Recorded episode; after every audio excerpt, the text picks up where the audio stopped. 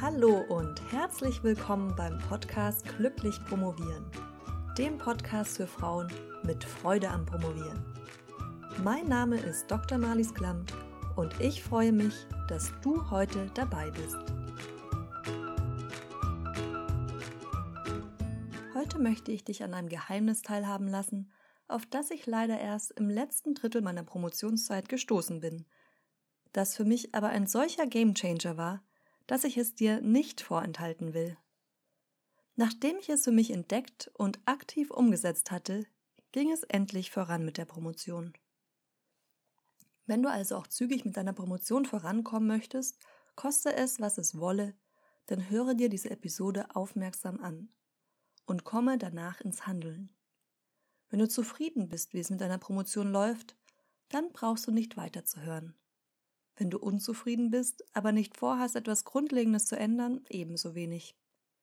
Diese Folge ist nicht für jede. Und das ist auch okay so.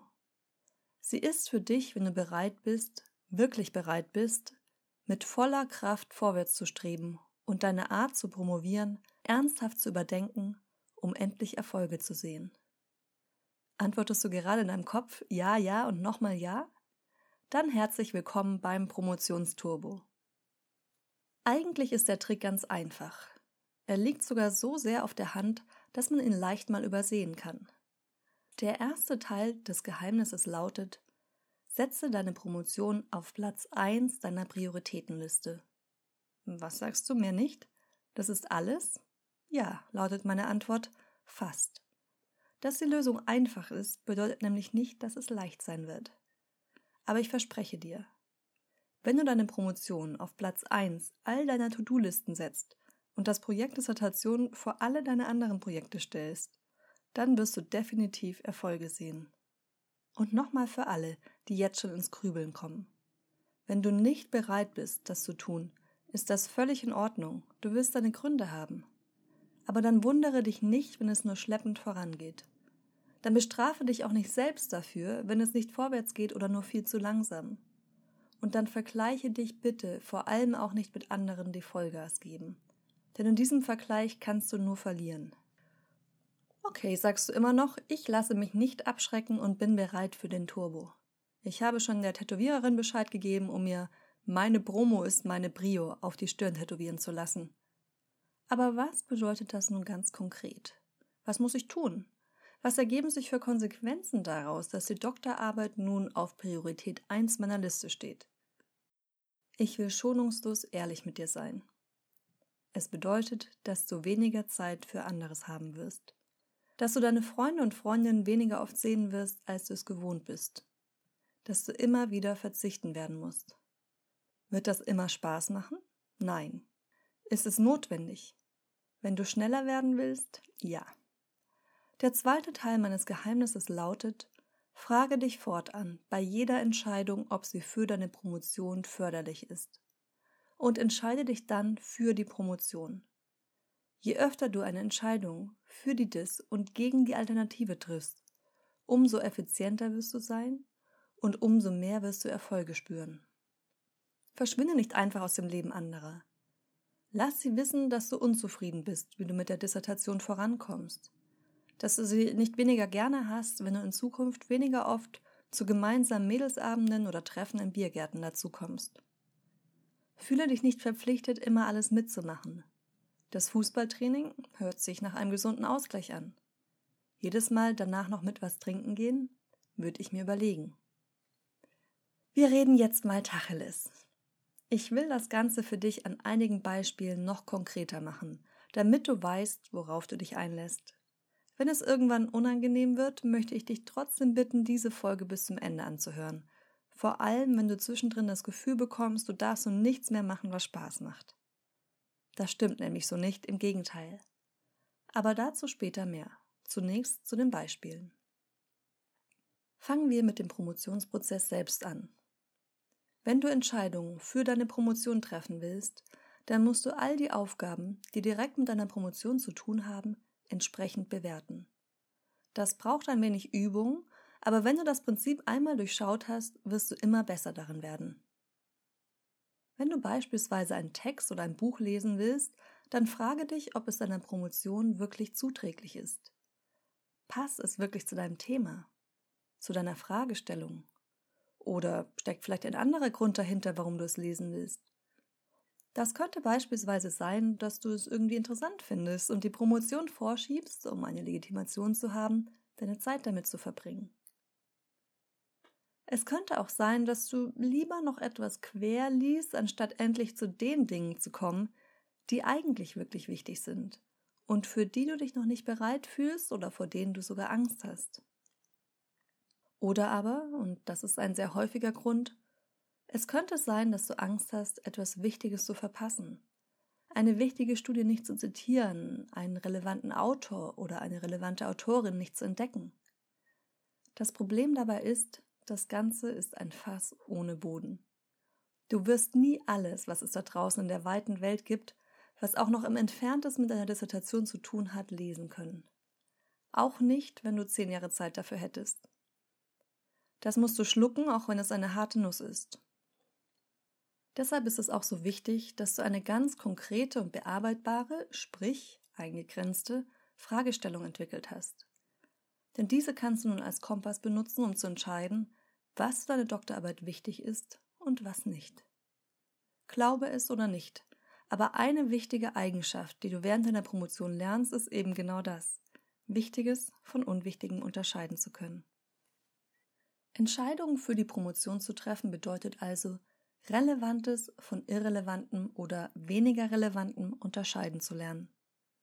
Bleiben wir noch kurz bei diesem Beispiel mit dem Lesen von Texten, denn dieser Punkt, der ja einen riesigen Teil deiner Promotion ausmacht, bietet dir noch eine weitere Möglichkeit, dich aktiv für deine Dissertation zu entscheiden. Ein häufiger Fehler ist es, dass du Texte und Bücher Wort für Wort liest und dann am besten noch 50 Prozent von dem Gelesenen herausschreibst mindestens. Überlege einmal, wie viele Stunden, Tage und Wochen du damit schon zugebracht hast. Und fühlst du dich ertappt? Wie müsste dieser Prozess aussehen, um im Sinne deiner Promotion zu funktionieren? Richtig, du kennst die Antwort natürlich. Du überfliegst bzw. ignorierst die Teile, die nicht relevant sind. Du konzentrierst dich auf das, was mit deinem Thema zu tun hat. Du schreibst nur Zitate auf, die explizit mit deiner Fragestellung zu tun haben, beziehungsweise mit der Beantwortung dieser. Du triffst also immer wieder Entscheidungen, die deiner Promotion dienlich sind. Nachdem wir uns nun angeschaut haben, wie du im Promotionsprozess Entscheidungen für deine Dist treffen kannst, werfen wir nun einen Blick auf deinen Job an der Uni. Denn wenn du als wissenschaftliche Mitarbeiterin an der Uni arbeitest, dann solltest du auch hier deine Priorität ganz klar auf die DIS verschieben. Natürlich hast du deine Lehrverpflichtungen und andere Aufgaben, denen du gewissenhaft nachkommen solltest. Aber auch hier gibt es im Normalfall einen Handlungsspielraum, den du zugunsten deiner DIS nutzen kannst. Oft ist deine Vorgesetzte gleichzeitig auch die Betreuerin deiner Doktorarbeit.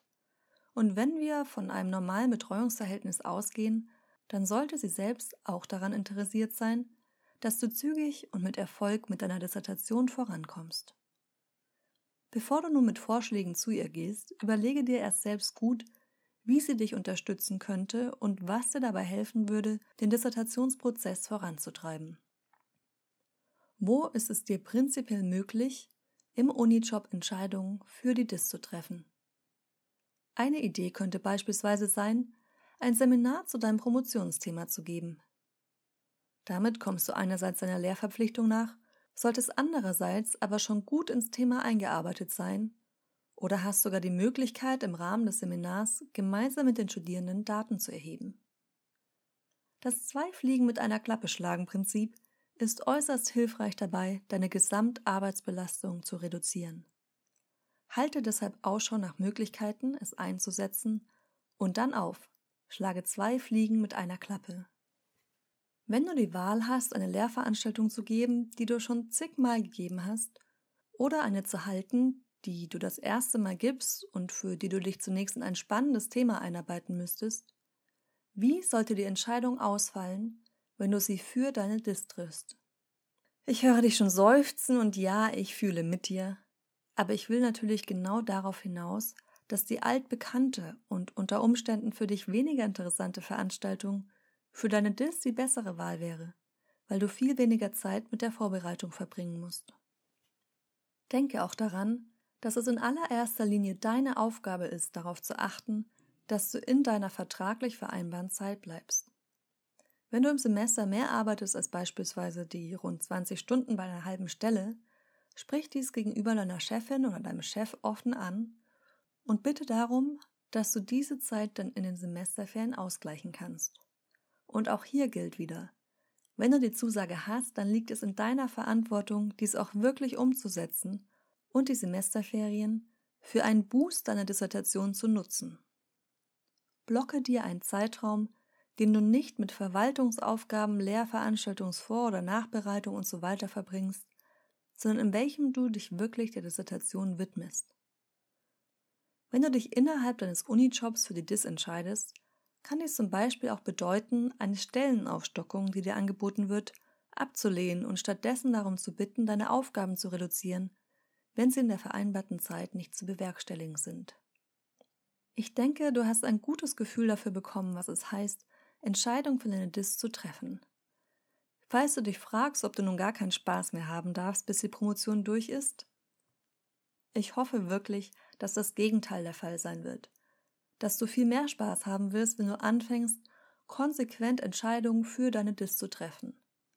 Erstens, weil du mit deiner Promotion zufriedener bist. Zweitens, weil du deine Freizeit viel bewusster wahrnehmen wirst und wenn du dir frei nimmst, drittens auch kein schlechtes Gewissen mehr haben brauchst, dass du gerade nicht an deiner DIS sitzt. Und damit wir uns nicht missverstehen.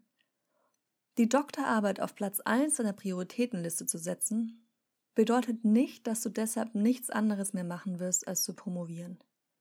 Ich würde dir sogar wärmstens empfehlen, regelmäßige Sport- oder Yoga-Einheiten fest einzuplanen. Denn wenn du mich fragst, was neben dem eigentlichen Promovieren ein gutes Vorankommen mit der Dissertation gewährleistet, dann würde körperlicher Ausgleich ganz weit vorne kommen. Vielleicht lässt sich das sogar mit dem Treffen von Freunden und Freundinnen vereinbaren. Triff dich zum Joggen mit deiner besten Freundin oder verabrede dich für eine Runde Klettern in der Halle. Merkst du was? Das Zwei-Fliegen-Prinzip klappt auch hier. Auch soziale Kontakte sind wichtig für dein Wohlbefinden und diese einzuschränken und nicht mehr ständig bei allen dabei zu sein, bedeutet nicht, dass du bis zur Abgabe deiner Dissertation möglichst niemanden mehr treffen solltest. Deshalb sind diese Folge und die Tipps, die ich darin gebe, auch nichts für dich, wenn du sowieso schon die Promotion über alle stellst und kein Sozialleben mehr hast. Dann liegt dein Problem nämlich woanders, nicht in der Prioritätensetzung. Wenn du dann trotzdem nicht vorankommst, solltest du überlegen, woran das liegen könnte und vielleicht einmal über ein Coaching nachdenken. Zum Abschluss möchte ich dich bitten, dich an Zeiten zurückzuerinnern, in denen du schon einmal in kurzer Zeit viel, viel mehr geschafft hast, als du es dir vorstellen konntest. Vielleicht bei einer Klausurtagung oder weil eine Deadline anstand oder sogar vorverlegt wurde. Meistens schaffen wir dann viel mehr in kurzer Zeit, als wir gedacht hätten, wenn wir uns voll und ganz auf eine Sache konzentrieren. Dort, wo du deine ungeteilte Aufmerksamkeit hinlenkst, wird etwas passieren. In den Bereichen, den du deine Energie schenkst, wird etwas in Bewegung und ins Wachsen kommen. Deshalb möchte ich dich wirklich dazu einladen, der DIS fortan die Priorität zu schenken, die sie braucht, um ihr Wachstum zu beschleunigen. Vielen Dank, dass du trotz meiner klaren Worte heute die Episode bis zum Ende angehört hast. Wenn mein Geheimnis für dich funktioniert, dann sage es gerne weiter. Empfiehl diese Podcast-Episode anderen Promovendinnen die sie ebenfalls gebrauchen können. Wenn du mit mir in Kontakt treten willst, dann kannst du das jederzeit gerne tun und mir an info@malisklamt.de schreiben. Wir hören uns nächste Woche und bis dahin freudiges Promovieren mit der DIS auf Prio 1. Deine Malis.